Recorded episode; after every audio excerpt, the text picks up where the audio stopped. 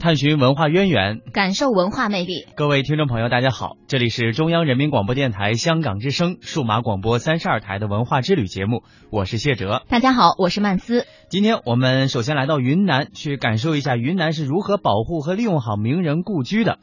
蔡锷、朱德、闻一多、朱自清、冰心、费孝通、聂耳等等这些在历史上赫赫有名的大家。留在云南充盈文化气息的老房子，如今是云南人的一大财富。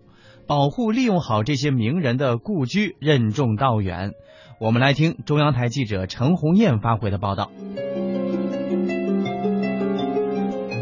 朱德故居位于昆明五华片区大梅园巷深处，在这幢房屋里，展览了朱德在云南十三年间珍贵的历史照片和展板。而在云南大学惠泽楼后，一座朱红色的二层小楼，就犹如一名老者，见证了云南大学的壮大和成熟。这里就是培养出一代数学巨匠华罗庚的雄庆来故居。云南大学文化产业学院副院长林毅，很多游人就像到北大要去参观一样，到云大也是一个文化点，总会就探视惠泽院的那个厅里边都有个什么样状况，很想进去了解。其实，在云南这样的名人故旧居还有很多。我们也在为留住这些文化遗产做出了不少努力。云南省财政厅副厅长季义彪。十二五以来，省财政共筹措了两亿多资金，同时争取了九亿多中央资金，用于云南文物的保护工作。今年首次安排了两千万的专项经费，用于消防保护。云南省文化厅副厅长杨德聪，全省已有五十四项的名人故居已经被公布为文物保护单位，已经认定有待公布的有一百二十四项。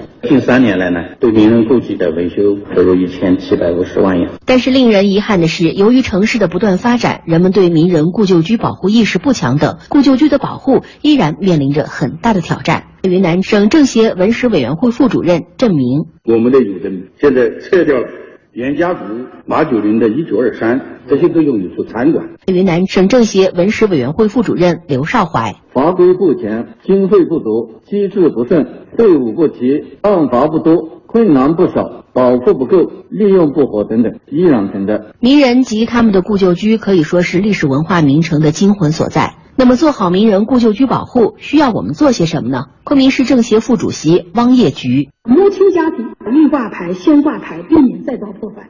九三学社云南省委专职副主委周勇：文物保护法呢，它也有很多的空白，对名人标准的认识，可能也需要做一些突破。挂了保护之牌，更要行保护之实。云南省政协文史委员会副主任刘少怀：探索分级分类管理办法，明确不同管理主体的责权利，调动责任主体的积极性。云南省文物局专家组成员卜宝仪：挑选几个有代表性的名人旧迹，认真的布局，出一个昆明名人旧迹系列丛书，就是大众化呢，观赏性比较强，有一定的量，在社会上产生一些影响。云南省政协文史委员会副主任郑明则举例说，名人故旧居保护不能单打独斗。多年的老楼居住了近代一批获得鲁迅文学奖、茅盾文学奖等等国家大奖系列的，把它保护起来，和袁家族、讲武堂、朱德、闻一多等等，把这个翠湖街区变成一个文人名人的街区。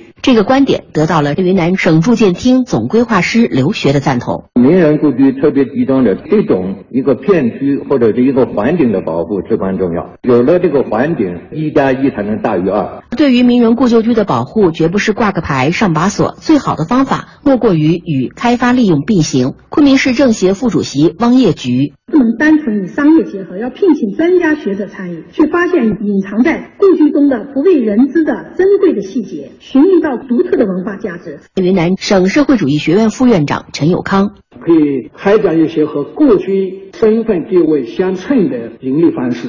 教育部门的某些课程呀，可以到名人故居里头上，名人故居的功能呢也最大化。与旅游文化产业牵手，无疑最为恰当。九三学社云南省委专职副主委周勇，逐步的打造昆明名人故居一日游，把它由单一的名人居住地变成故居加纪念馆加研究中心加书屋加休闲多功能的综合体，这样呢就可以形成可持续的发展。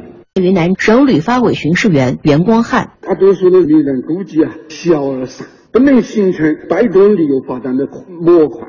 应该逐步的培育产品和线路，编制名人故居的点和线。当然，互联网思维在当下也是保护名人故旧居必不可少的方式。云南大学文化产业学院副院长林毅。设计专门的名人故居的网页，把相关的内容往里边装。没有实物来进行展览的时候，能不能用电影的形式，或者说是现代的微电影也好，来进行一种新的阐释？